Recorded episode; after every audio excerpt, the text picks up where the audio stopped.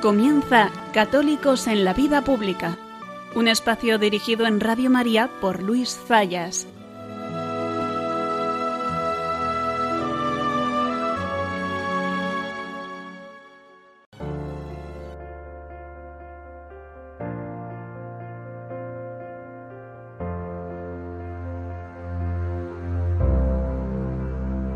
Muchas veces nos hemos planteado en este programa el cómo hemos llegado a la situación actual. Una situación que podríamos quizá caracterizar por dos elementos. Uno primero es la secularización prácticamente absoluta de la vida social, donde la idea de Dios no está presente para nada. Y me atrevería a decir también que en buena parte en la vida privada tampoco está presente la idea de Dios ni siquiera el hecho religioso. Pero junto a esa secularización, la sociedad actual tiene otra característica ligada a esta, que es la permanente voluntad de transgredir o de actuar contra el orden natural.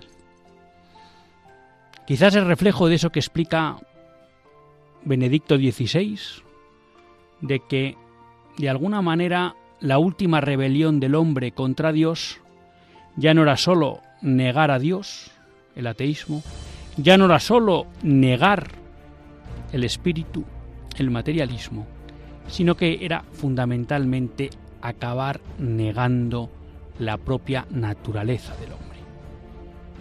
Por tanto, decir que no existe naturaleza es casi como volver al principio, es realmente negar la existencia de cualquier orden y por tanto negar la existencia de cualquier creador. Y hoy vivimos en eso, y uno de los mayores exponentes de ese empeño permanente del hombre por rebelarse contra la existencia de una naturaleza y de un orden natural no es otro que la ideología de género. Claro, el por qué hemos llegado hasta aquí, que es la cuestión que muchas veces debatimos o planteamos en el programa, es complejo, es un proceso largo. ¿eh? En el peor de los casos, lo fechamos con la aparición del protestantismo, es decir, estamos hablando hace 500 años y hay quien lo lleva pues un par de siglos antes con el nominalismo. Pero lo que no cabe duda es que si a lo largo de ese proceso histórico se han dado avances muy relevantes para llegar a la situación de hoy, sí podemos decir que en los últimos 70 años, es decir, después de la Segunda Guerra Mundial, el avance ha sido muy acelerado el proceso de secularización y de rebelión frente al orden natural ha tomado mucha velocidad y ha alcanzado cotas que posiblemente siglos anteriores los propios impulsores, promotores, de forma consciente o inconsciente de este proceso, no hubieran soñado nunca. Y la pregunta es, ¿cómo ha sido posible esto? ¿no? Y hemos hablado de esto en el programa yo creo que un libro muy interesante para entender este proceso después de la Segunda Guerra Mundial es el libro de los dioses fuertes de Reno, director de la revista First Things, revista católica americana. Y a lo largo del libro, una de las cuestiones que plantea es que el consenso de la posguerra ha unido tanto a lo que políticamente se denomina la izquierda como la derecha y que de alguna manera los partidos mayoritarios de izquierda y de derecha han sido solidarios en el desarrollo de esta construcción de una sociedad contraria al orden natural. Y ha sido por dos vías. Por un lado lo que nos hemos encontrado es una izquierda que levantaba la bandera del marxismo cultural y quizá desde un punto de vista ideológico era más intensa en la discusión de este orden de la naturaleza.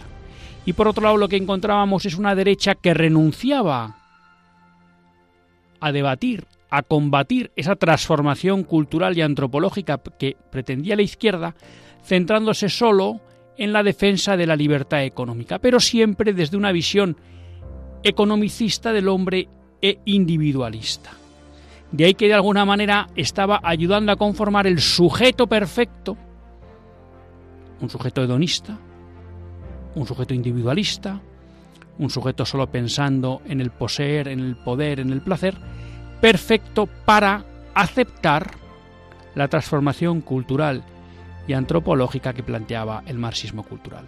Por tanto, lo que veíamos es un proceso que avanzaba, vamos a decir, con dos piernas, con dos brazos, que al espectador distraído o que profundizaba poco le podría parecer que eran antagónicos y que de alguna manera el uno se oponía al otro y que tenían proyectos culturales y antropológicos divergentes, pero que cuando uno escarba y analiza lo que se da cuenta es que los dos son partes, son las dos caras de una misma moneda. Ustedes podrán decir, ¿y por qué trae a colación hoy esto Luis Zayas? Porque me parece importante resaltar que esta semana se han producido dos hechos en los que de alguna manera vuelve a aflorar a la luz este consenso que denuncia Reno en su libro de los dioses fuertes y que es realmente el verdadero responsable de la incapacidad que parece demostrar cualquier movimiento político para subvertir, oponerse o impedir el avance de la secularización y de esta transformación cultural y antropológica. ¿A qué dos hechos me refiero? Me refiero concretamente en primer lugar a la aprobación de la ley del menor. Se ha aprobado en el Congreso la ley del menor, es la primera tramitación y ahora pasa al Senado. Bueno, ahí lo que nos encontramos es que es una ley que directamente atenta contra la patria potestad. Es una ley que, como objetivo declarado o no declarado, trata de imponer la ideología de género. Y es una ley que en todo momento lo que busca es impedir que los padres puedan educar en sus principios morales, si estos son cristianos o acordes al orden natural, a sus hijos. Alguien podría pensar, bueno, pues la aprobación de esta ley habrá generado una cierta divergencia. Pues tenemos que decir que no. Todos los partidos del arco parlamentario han votado a favor de la aprobación de esta ley y su remisión al Senado, excepto Vox y el Partido Nacionalista Vasco. Y parece ser que el Partido Nacionalista Vasco, sobre todo por una cuestión de competencias, más que por estar en contra del contenido de la ley. Claro, uno se puede preguntar, ¿cómo es posible que lo que se denomina el centro derecha español, que de alguna manera quiere transmitir la idea de que defiende un concepto de familia y un concepto de orden, pueda estar de acuerdo con una ley planteada por el partido Podemos, que es quien ha llevado la iniciativa legislativa desde el gobierno de esta ley, cuando se supone que están en las antípodas ideológicas. Y cuando no estamos hablando de una cuestión técnica, de cómo podemos hacer la distribución o el diseño de la red ferroviaria en España, o de la red de carreteras, o de, los, de la red aeroportuaria, no, estamos hablando de una cuestión profundamente ideológica, ¿eh? profundamente cultural, con un sustento antropológico profundo. ¿Cómo se explica que Partido Popular, Podemos y Partido Socialista voten una misma ley? Pues solo cabe porque en el fondo Renault tiene razón. Y lo que ocurre es que en todo el proceso de transformación cultural y antropológica que vive nuestra sociedad, derecha e izquierda están de acuerdo. Podrán debatir, podrán discutir de cara a la galería, pero a la hora de la verdad votan las mismas leyes. Y esto es lo que vemos de una manera continua día tras día. Por eso, no nos sorprende que los únicos partidos que hayan votado en contra sean Vox y el Partido Nacionalista Vasco por cuestión de competencias. Pero este hecho nos retrotrae a esta idea de que existe un consenso que a veces los medios de comunicación, las retransmisiones televisivas de los debates nos pueden hacer pasar desapercibido, porque como les vemos discutir, pensamos que están en contra, pero a la hora de votar nos damos cuenta que están a favor. Lo mismo sucede en el Parlamento Europeo, lo que pasa que nos coge muy lejos y no recibimos una información tan directa y de manera tan habitual. Pero se suele decir que más del 70-80% de las resoluciones en el, en el, Parlamento Europeo son votadas a favor por la socialdemocracia y por el centro derecha o Partido Popular Europeo. Lo cual quiere decir que hay un consenso en el proyecto que quieren implantar. Y en el mismo sentido, eh, esta semana, creo que fue el miércoles o el jueves, aparecía una entrevista en el mundo de Isabel Díaz Ayuso. Isabel Díaz Ayuso ese día pues había acudido a hacer campaña en el barrio de Chueca en Madrid, que como todos ustedes conocen, bueno, pues es un barrio donde hay una comunidad LGTBI amplia. Bueno, y entonces los periodistas aprovechaban para preguntarle sobre esas cuestiones, le preguntaban sobre qué pensaba sobre la ley que equiparaba la unión entre personas del mismo sexo al matrimonio, le preguntaban qué pensaba sobre los vientres de alquiler ¿eh? y le preguntaban qué pensaba sobre el PIN parental. Bueno, e Isabel Díaz Ayuso se mostraba a favor de la ley que equiparaba las uniones del mismo sexo al matrimonio y consideraba un error del Partido Popular haber presentado un recurso ante el Tribunal Constitucional, le parecía que el PIN parental no era una cosa adecuada, que no deja de ser un medio para que los padres eviten el adoctrinamiento moral de sus hijos por parte de las instituciones educativas y finalmente se salía por la tangente en la cuestión de los vientres de alquiler. Claro, si tomamos estos tres temas, nos damos cuenta que son un elemento nuclear, nuclear del marxismo cultural.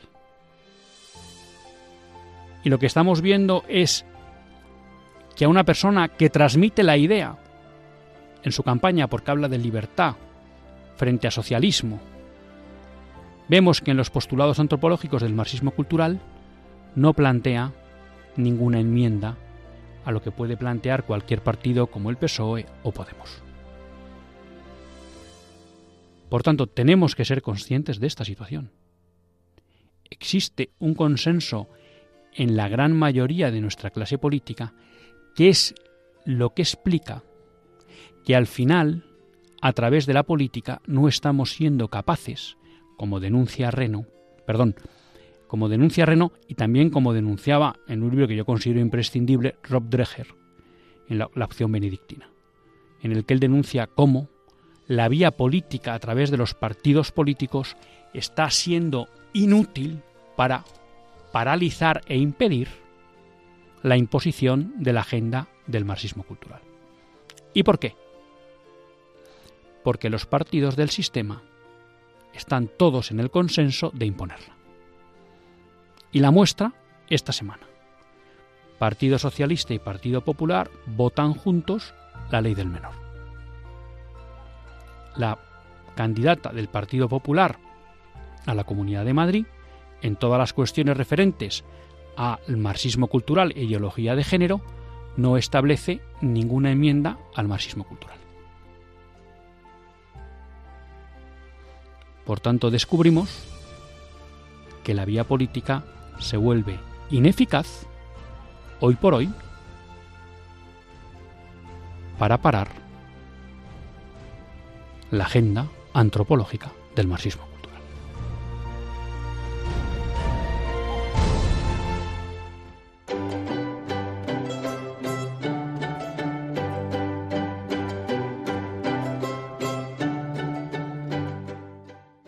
Buenas tardes, queridos amigos de Radio María.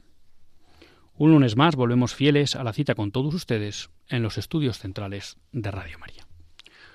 Un lunes más para hacer este programa, Católicos en la vida pública. Un programa que, como todos ustedes saben, quiere ser una reflexión pausada sobre la actualidad nacional e internacional. Una reflexión que tratamos de hacer siempre desde la óptica del magisterio de la Iglesia y su doctrina social. Una iglesia, pues que nunca nos cansaremos de repetir, que es madre y maestra. Y uno es más tiene la suerte de compartir esta hora de radio, Luis Zayas, que es quien les habla. Un lunes 19, en el que, bueno, pues de alguna manera empieza la campaña electoral de Madrid y en la que, bueno, pues también seguimos con toda la batalla y la problemática respecto de las campañas de vacunación, si llegan las vacunas, no, o cuáles se, se autorizan y cuáles no. Es decir, bueno, pues que seguimos viviendo una época turbulenta desde el ámbito sanitario, desde el ámbito social y desde el ámbito político.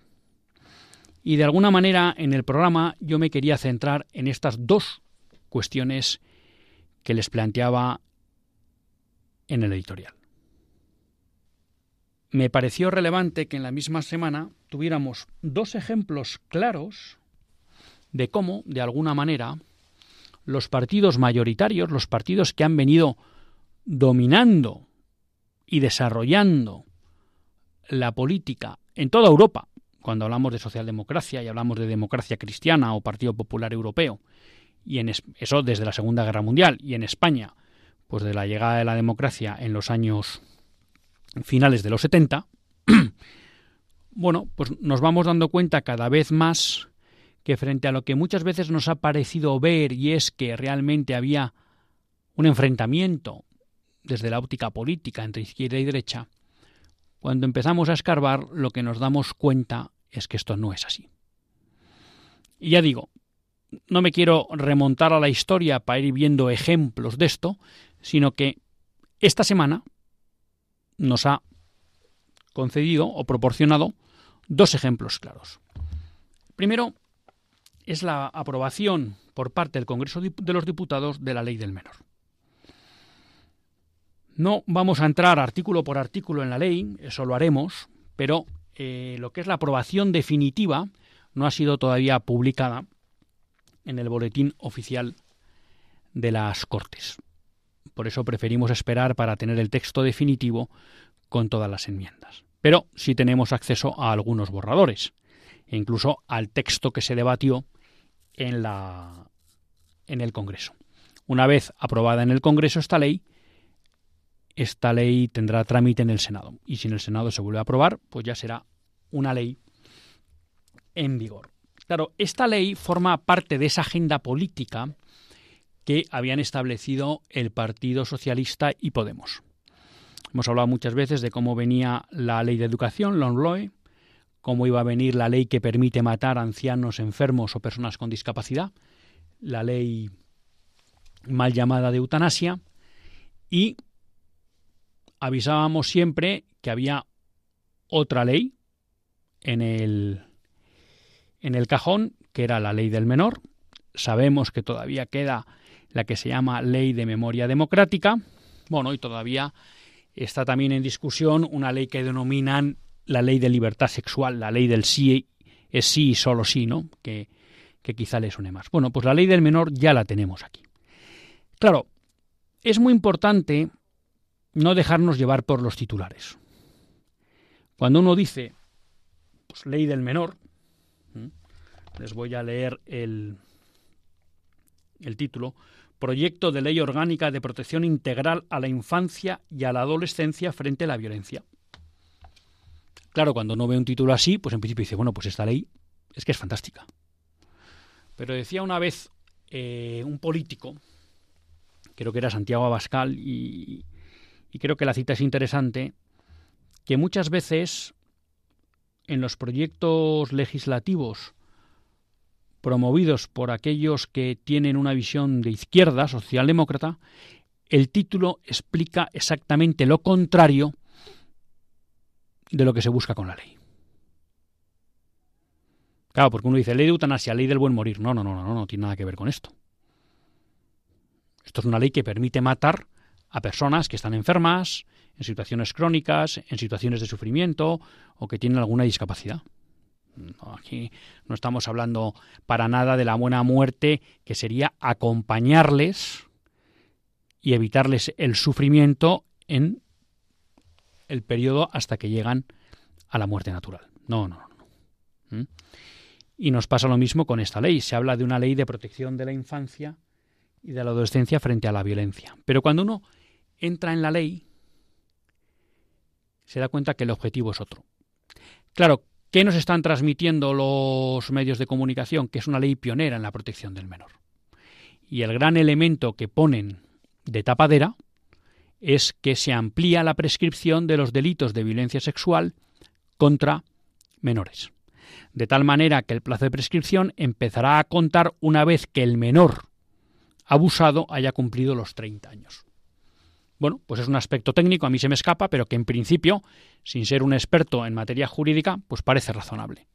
Es verdad que hay muchos niños que son abusados, durante la adolescencia o la infancia no son capaces de denunciar, a lo mejor incluso no son conscientes de la gravedad de lo que han sufrido, y es verdad que hace falta un periodo de madurez para que ellos sean conscientes de lo que ha sucedido y a lo mejor también puedan tener la madurez suficiente para denunciar y enfrentar la situación. Por tanto, si dice, oye, no vamos a considerar como fecha de inicio de la prescripción cuando se producen los hechos porque la víctima no tiene capacidad de denunciar, sino que lo vamos a hacer cuando entendemos que ella ya está en condiciones de denunciar, cuando cumple 30 años. Perfecto.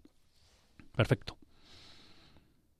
No sé si alguien desde el punto de vista jurídico podrá plantear alguna duda sobre prescripciones muy largas, pero en principio uno dice, bueno, pues muy bien, pues si esto sirve para luchar mejor contra esto, contra estos delitos aberrantes, perfecto. Claro, pero esto no puede servir para legitimar una ley que en su trasfondo, digamos que tiene dos grandes líneas de actuación. La primera es una especie de desconfianza contra la familia.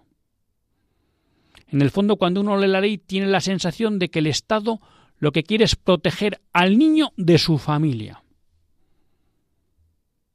Porque permanentemente se conceden derechos, se conceden recursos, se establecen procedimientos para que el niño pueda ejercer acciones y en ningún caso se cuenta con los padres para el ejercicio de esas acciones porque permanentemente la ley está estableciendo procedimientos para que si alguien de fuera de la familia considera que puede haber una sospecha de abusos, se establezcan procedimientos para denunciar al margen de la familia. Y alguien podrá decir, hombre, pero si es que los abusos están produciendo en la familia, pues habrá que hacer algo de eso.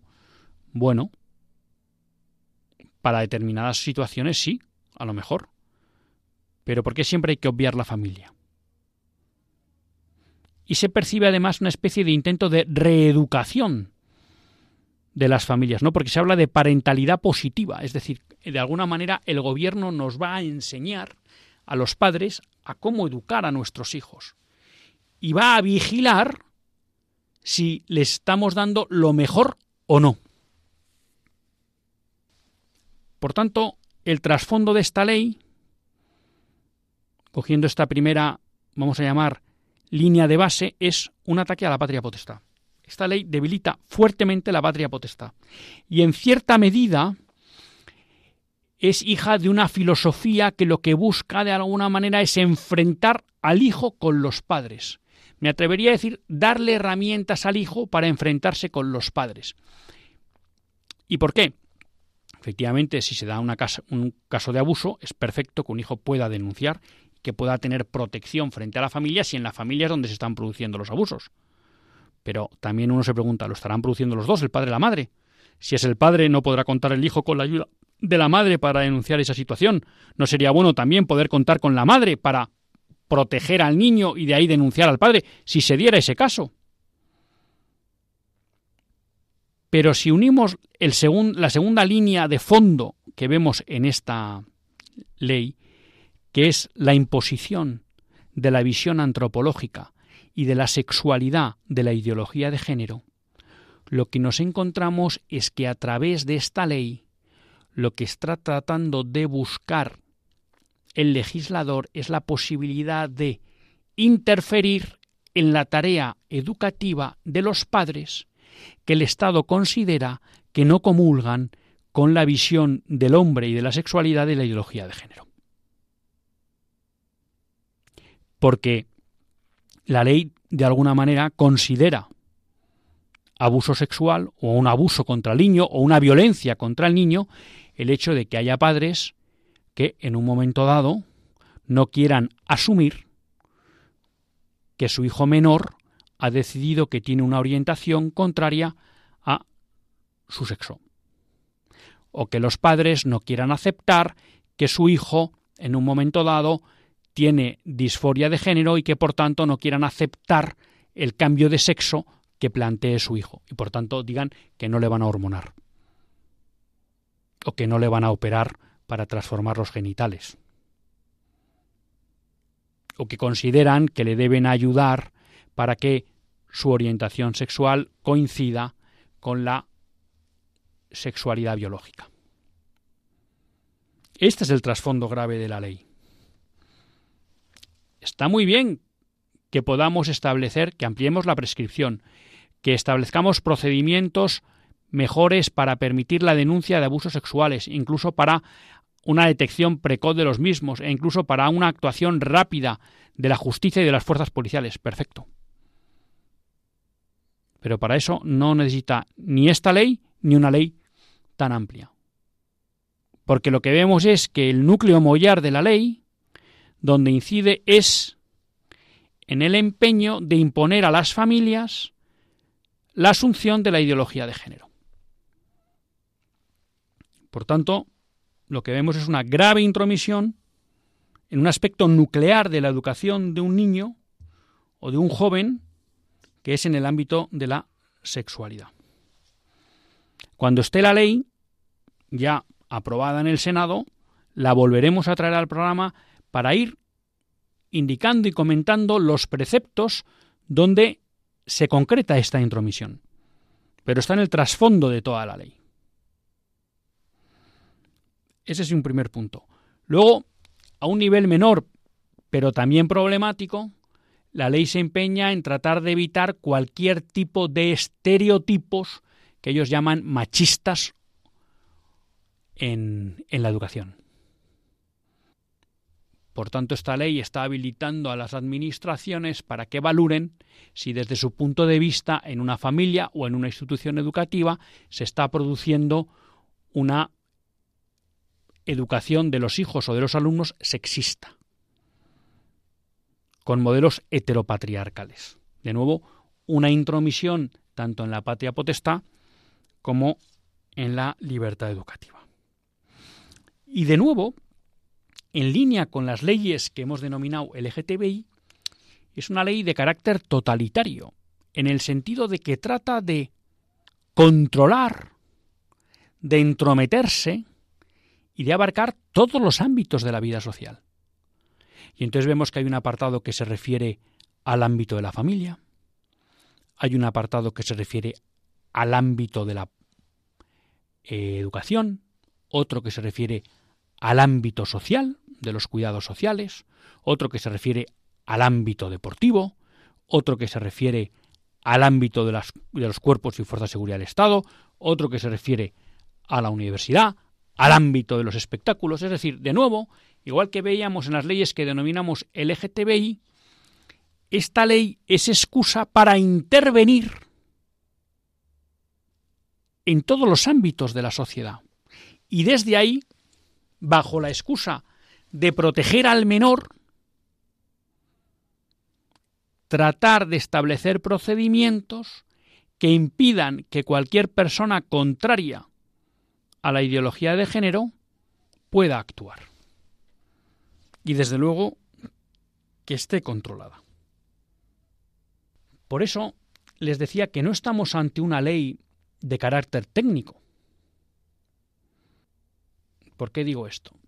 Desde mi punto de vista, el sistema partitocrático, la democracia partitocrática, la democracia de partidos, tiene el problema, como nos explicaba un día un político, y es que los, los partidos necesariamente tienden a diferenciarse. Entonces, genera debate, discusión y a veces enfrentamiento en cualquier cuestión. Porque en la medida que estamos compitiendo por un voto, es necesario diferenciarse y para diferenciarse siempre estoy permanentemente criticando las proposiciones del otro partido, ¿Por qué? Porque me tengo que diferenciar. Bueno, pero a lo mejor tienen sentido. Claro, entonces muchas veces uno dice, bueno, en cuestiones técnicas no tendría por qué haber un problema especial en que partidos de diferentes tendencias ideológicas pudieran llegar a acuerdos. Oiga usted, ¿cómo va a ser el modelo de alta velocidad en España? Bueno, pues han llegado a un consenso todos los partidos. Bueno, pues muy bien, es una cuestión técnica y detrás de, ella no hay grandes debates antropológicos o culturales, perfecto. O incluso, pues, ¿cómo debe ser?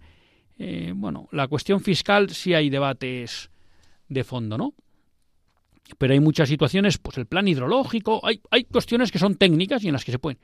Ahora, cuando uno dice, no, es que en la ley del menor la han votado Podemos, Partido Socialista, Partido Popular, Esquerra Republicana, Bildu, bueno, todo el arco parlamentario.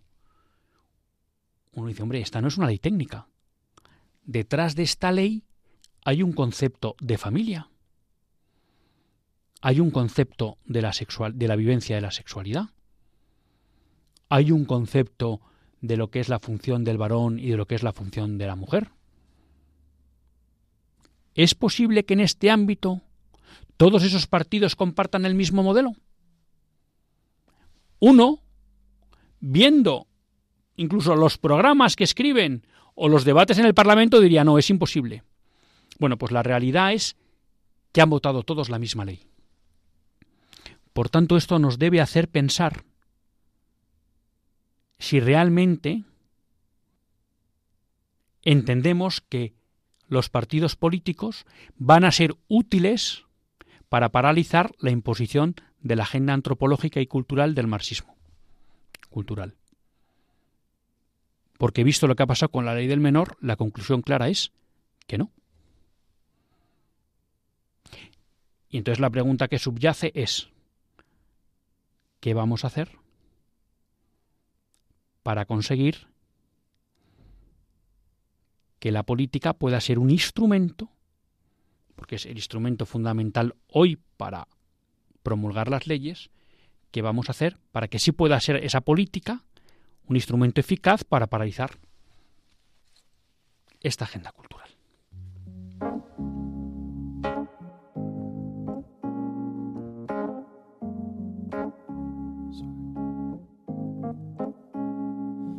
These mistakes I made my fair share when you needed me. I wasn't there. I was young, I was dumb, I was so immature, and the things that I did made you so insecure. But baby, I'm still your man, I swear. Please be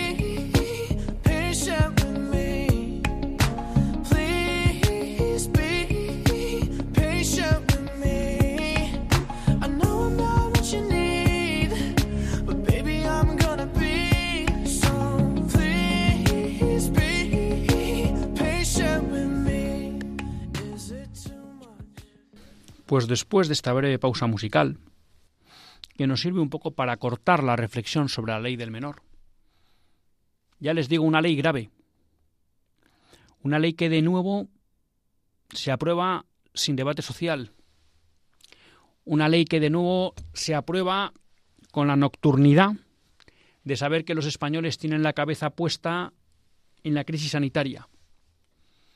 Y una ley pues que desgraciadamente se ha aprobado con los votos de todo el arco parlamentario, excepto Vox y el PNV. Pero como les decía, dos eran los hechos que de alguna manera volvían a poner de manifiesto eso que muchas veces hemos encontrado, comentado en el programa, y que yo creo que Reno, en su libro que les recomiendo, Los dioses fuertes, explicaba como causa fundamental del avance de la secularización y de la agenda del marxismo cultural en nuestra sociedad. Y es el consenso entre lo que se ha venido a denominar el centro derecha, Partido Popular Europeo, democracia cristiana y la socialdemocracia. Segundo hecho era una entrevista que le hacían a Isabel Díaz Ayuso con motivo de su campaña en el barrio de Chueca. Me parece importante abordar esta entrevista porque creo que plantea tres cuestiones que pueden llevar a confusión. Lo primero que le preguntan es si le parece que el recurso que hizo el Partido Popular contra la ley del matrimonio igualatorio, la llaman así, no ha sido uno de los mayores errores de su partido. Bueno, ella dice pues que efectivamente que no se tendría que haber recurrido, que eso ayudó a confundir a la gente y que el Partido Popular hoy no puede, en el Partido Popular no hay nadie que se quiera inmiscuir en la vida personal de nadie. ¿Mm? Entonces, hay una cuestión en la que ella responde de alguna manera, a mí me da igual cómo cada uno configure su vida en su casa y en su cama. Lo que me importa es que el que venga lo haga para mover nuestra economía, conocer nuestros museos, nuestras tiendas, nuestra arquitectura. Claro, entonces aquí eh, Isabel Díaz Ayuso utiliza un argumento que es tramposo. Y es cuando a alguien le plantean, oiga, ¿usted qué piensa de que legalmente se equipare las uniones homosexuales al matrimonio. Hemos leído aquí muchas veces, y hoy no lo vamos a hacer, la nota que emitió la Congregación para la Doctrina de la Fe en tiempos del cardenal Ratzinger, en la que explicaba eh, que ningún político católico podía apoyar la legalización de las uniones entre personas del mismo sexo. Y daba las razones. Lo que pasa que a mí lo que me parece importante de abordar de esta entrevista es el argumento que dice Isabel Díaz Ayuso. dice, oiga, yo es que no me quiero meter en la cama de nadie. Por supuesto, ni nadie. Nadie se quiere meter en la cama de nadie. Porque parecería que los que no estamos de acuerdo en que se legalice las uniones entre personas del mismo sexo nos queremos meter en la cama de nadie. Nadie, ni nadie quiere que se les persiga, ni nadie quiere nada. Y nadie está pidiendo que se ponga un delito que suponga que se imponga una multa o una pena a alguien que tenga una orientación sexual que sea. Nadie está hablando de eso. Por eso es torticero el argumento de Isabel Díaz Ayuso. Es la ley que se aprobó, que equipara las uniones homosexuales al matrimonio, la que se mete en la cama de la gente. ¿Y por qué explico esto? Cuando un hombre y una mujer se casan, forman una familia. Y la ley les reconoce como tal y les protege. ¿Por qué protegen a la familia? Porque toda la vida, hasta los últimos 40 años, se ha entendido que la institución familiar era garante de la supervivencia y de la continuidad de una familia, y que jugaba un papel fundamental en la educación de los hijos necesaria para su adecuada sociabilización, es decir, para su adecuada entrada en la sociedad. Un señor y a una señora cuando se casan nadie les pregunta si van a tener muchos hijos, si van a tener pocos, si cómo lo van a hacer. Nadie se mete en la cama de esa familia. Simplemente se reconoce que eso es una institución que es clave para la vida social y por tanto se protege. Y ese compromiso, como es público, y debe ser público, porque cambia, esto lo explica fenomenal mi mujer cuando da clases de familia en la universidad, cuando unas dos personas hacen un compromiso matrimonial, su, vamos a llamar, su situación social cambia. Ya es pública. Uno es marido del otro, de la otra, una es mujer del otro. Ya ha cambiado. Cosa que no pasa cuando son novios o cuando están solteros y tienen amigos. Y por eso la ley reconoce ese hecho y protege esa unión, porque merece ser protegida. Claro, aquí se podría abrir otro debate, que es decir, bueno, mire, pero hoy en día, con esto de que, bueno, ha caído el interés por el matrimonio, es que nos damos cuenta de que hay muchas circunstancias que, de personas que conviven, que tienen hijos, y bueno, que habría que tratar de abordar estas cuestiones. Bueno, pues podemos pensar sobre ellas, vamos a abordarlas, porque no podemos dejar a los hijos de parejas de hecho sin protección y demás. Bueno, vamos a pensar. O incluso, no, mire, es que ahora con esto del envejecimiento y de la falta de hijos y demás, pues nos encontramos que hay muchos mayores que viven solos. Y entonces realmente pues hay algunos que los cuidan sus hijos o sus nietos, o algunos que son amigos y que están viviendo juntos y se ayudan. Hombre, ¿no podríamos darles algunas ventajas por el hecho de haber convivido y que si la persona mayor quiere dejar eh, la herencia a una persona, a un amigo o a un nieto, o a un cuidador que le estuvo cuidando durante muchos años, del que está muy agradecido, hombre, ¿no le podríamos conceder una serie de ventajas? Perfecto, pensémoslo. Pero eso no implica hacer una ley en que diga que un cuidador que vive con una señora, que un nieto que vive con una abuela, que un hijo o, dos hermanos que viven juntos toda la vida y se cuidan, eh, son equivalentes a una familia. Pues entonces lo que habrá que hacer es reformas en la ley de pensiones, en la ley de la seguridad social, en las leyes fiscales, en el impuesto de sucesiones, en lo que se quiera. Entonces se podrá tocar la legislación común para abordar estas situaciones en las que se quiere ayudar o proteger un poco más a los que están implicados. Fenomenal. Pues perfecto, pues que se haga. Hay alguien dice, bueno, no, les querríamos meter en una ley a todos. No se ha hecho, ¿no? Pero bueno, pues a mí no creo que no es la opción buena, pero bueno, pues lo metemos ahí. Claro, pero de repente llegan unos señores y dicen, no, mire, nosotros solo vamos a reconocer un tipo de unión especial, que son entre las personas del mismo sexo. Ah, ¿y por qué entre personas del mismo sexo y no entre un nieto y una abuela? Entre, una entre dos amigos. Entre una persona que ha estado cuidando durante mucho tiempo a un anciano. A ese tipo de uniones no les reconozco ningún derecho, pero a dos personas del mismo sexo que conviven, sí. ¿Y dos hermanos que conviven? Ah, no, no, no, no. ¿Y por qué no? Ah, no, porque no se declaran eh, con orientación hacia personas del mismo sexo. ¿Ah? ¿Y eso qué quiere decir? Pues que la ley distingue por lo que hace usted en la cama. Es decir, es la ley del supuesto llamado mal mal llamado matrimonio igualitario la que se mete en la cama de las personas, porque solo reconoce derechos a aquellos que dicen que hacen algo en la cama. Entonces, si vienen dos hermanos, pero no se declaran con orientación hacia el mismo sexo, no, a ustedes no les reconozco derecho, porque no hacen nada en la cama. Si viene un nieto con una abuela, no, a ustedes tampoco les reconozco un derecho, porque no hacen nada en la cama. Entonces, la que se mete en la cama es la ley. Por eso, el argumento que dice la señora Ayuso es falaz. Los que nos oponemos a que se, se equipare cualquier tipo de unión a la familia, no nos metemos en la, en la cama de nadie, ni nos preocupa lo que hagan, desde un punto de vista legal. Lo único que decimos es que la familia es una institución distinta que merece protección. Los que se meten en la cama son los que promueven la ley del matrimonio igualitario, porque solo reconocen derechos a aquellos que dicen que hacen algo en la cama. Ya sé que esto les puede parecer un poco, a lo mejor si quieren, grosero lo que hemos hablado, pero es que me parece tramposo el argumento de Isabel Díaz Ayuso, y creo que hay que desenmascararlo. Los que están sexualizando la vida pública son los promotores de la ideología de género, como muy bien explican las promotoras iniciales, que dicen que el sexo es algo público.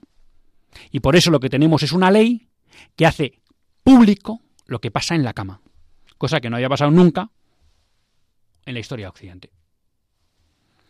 Esa era la primera cuestión, ¿no? La segunda cuestión es, es, es peculiar porque podría ser una de las cuestiones que pudieran dar lugar a debate en, un posible pacto postelectoral, si fuera necesario, para que Partido Popular pueda gobernar en, en Madrid. Y es que le preocupan por el PIN parental. Y una vez más, Isabel Díaz Ayuso se escapa por la tangente y dice, PIN parental. Yo no quiero que un padre del PP o una madre de Podemos le diga constantemente al profesor lo que ha de hacer. Bueno, hombre, eso, eso está muy claro, porque entonces sería un caos. Pero es que el PIN parental que hoy en día propone, el único partido que lo propone es Vox, y que lo proponen también algunas instituciones del ámbito educativo, no es eso. El PIN parental lo que dice es, yo como padre, cuando a mis hijos se le den actividades extracurriculares, quiero estar informado y que no se les puedan ofrecer a mis hijos sin mi permiso. Ah, ¿y por qué piden esta cosa a los padres? ¿O por qué la propone Vox? Porque muchas veces a través de clases extracurriculares lo que se está haciendo es adoctrinar fundamentalmente en materia afectivo-sexual e ideología de género a los niños. Y hay muchos padres que no están de acuerdo con esa educación, con esa visión de la sexualidad. Por tanto, lo que quieren es, oiga usted, no quiero que se la den. Pero eso también podría valer, por poner un ejemplo, si en actividades extracurriculares, por ejemplo, en el ámbito de la historia, pues una persona viera que a sus hijos se le está mostrando una historia de España que no es la correcta. Oiga, es que esto no está en el currículum.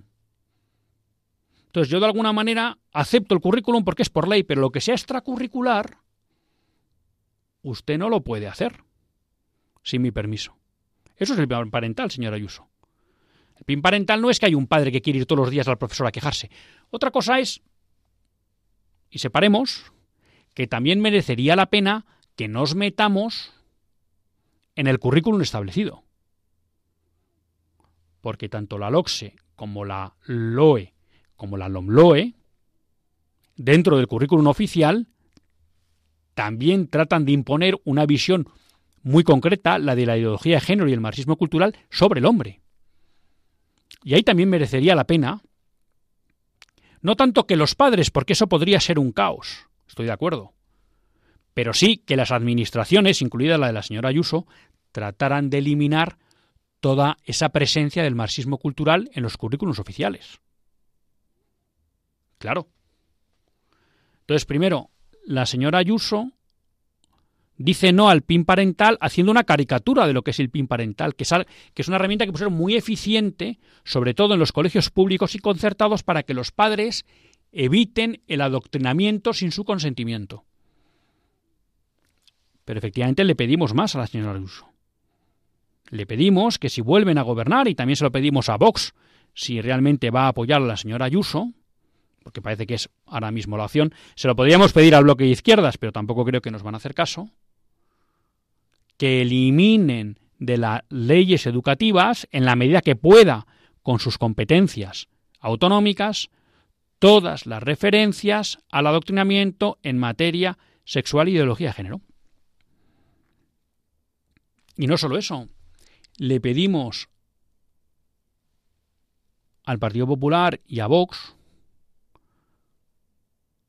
y en este caso la señora Ayuso, que es quien parece que va a gobernar en la Comunidad de Madrid, que también se plantee la intromisión que suponen las leyes LGTBI que aprobó la señora Cifuentes en el ámbito educativo, contrariando en muchas ocasiones el ideario de los centros, en especial de los centros católicos.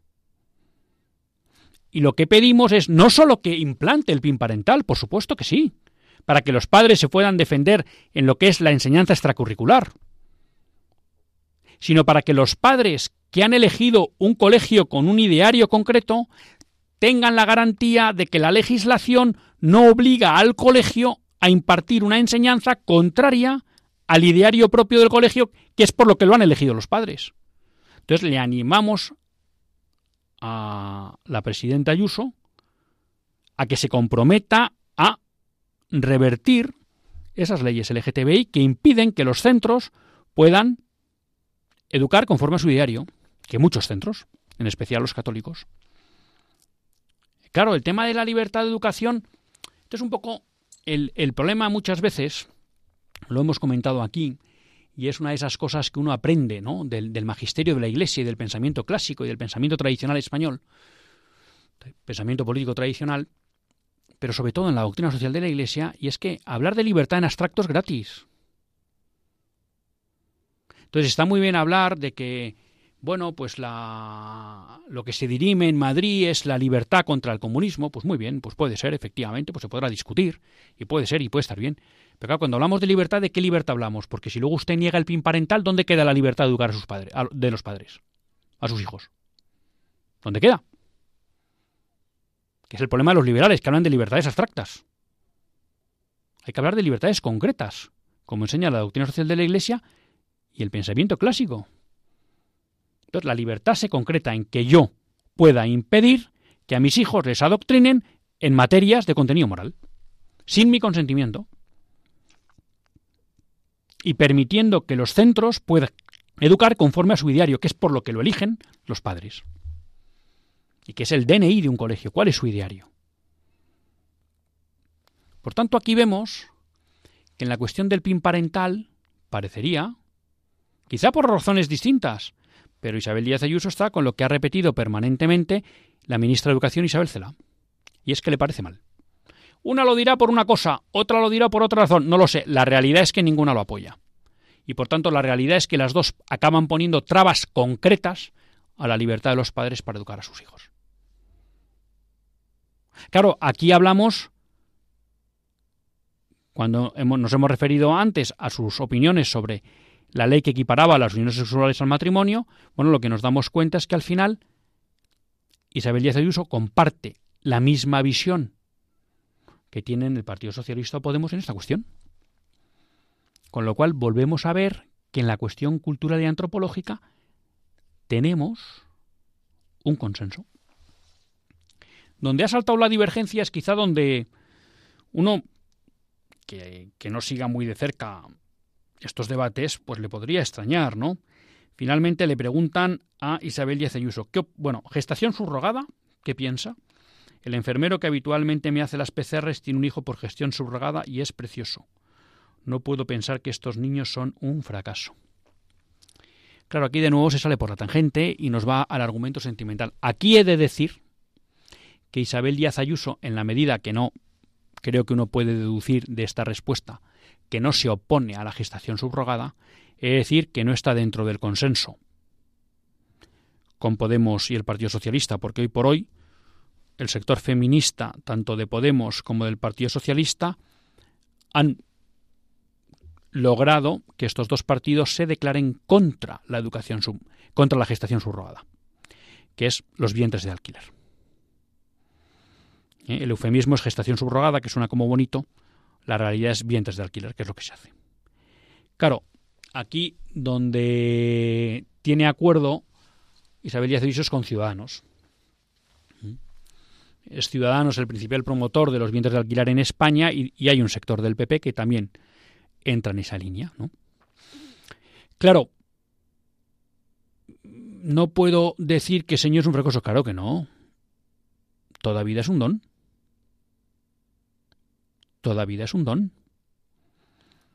Cuando uno, como hace el magisterio, entiende que los vientres de alquiler son inmorales, no es porque el producto sea inmoral.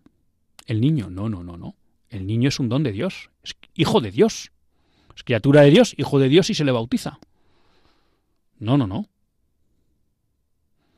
El hijo es un don. Lo que dice la doctrina de la Iglesia y el sentido común es que los vientres de alquiler no es la forma que merece un niño para nacer.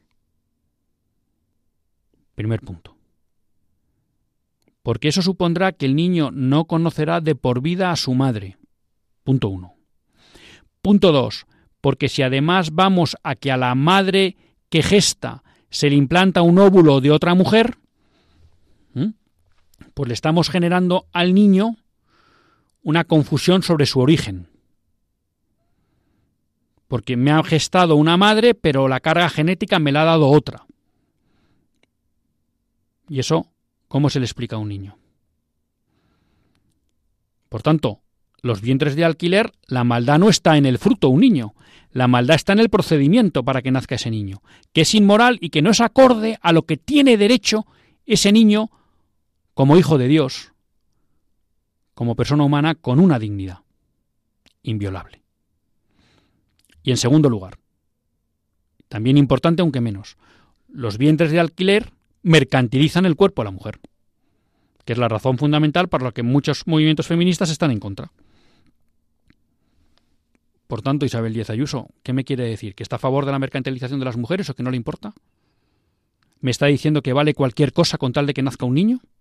¿Por precioso que sea? No, hombre, en los debates hay que entrar con seriedad, no con sentimentalismo. Claro que ese niño que ha nacido es un don de Dios. Y así lo dice el sentido común y así lo reconoce el magisterio.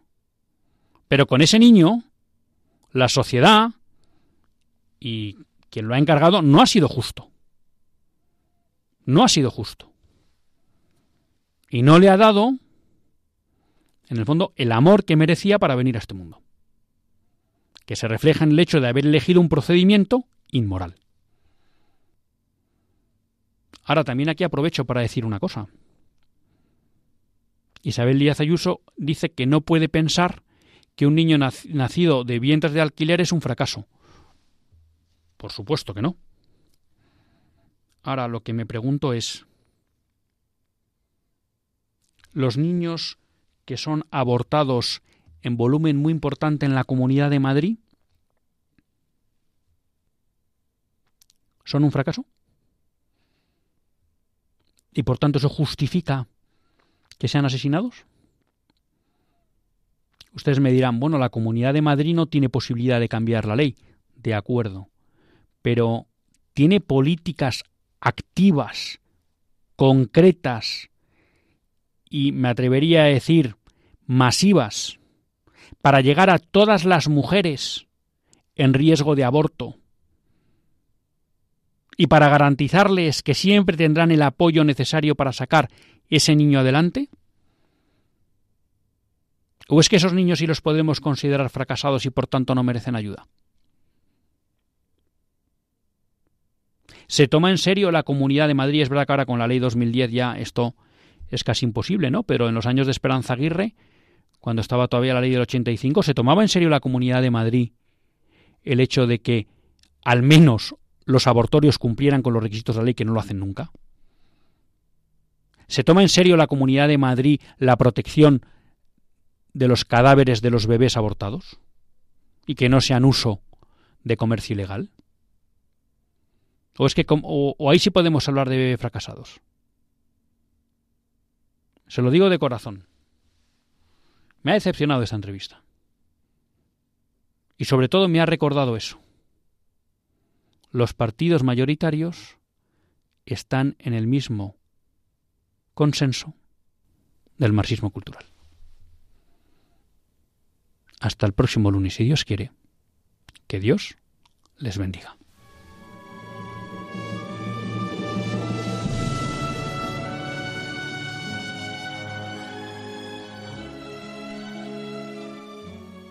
Así concluye Católicos en la Vida Pública un programa que dirige Luis Zayas.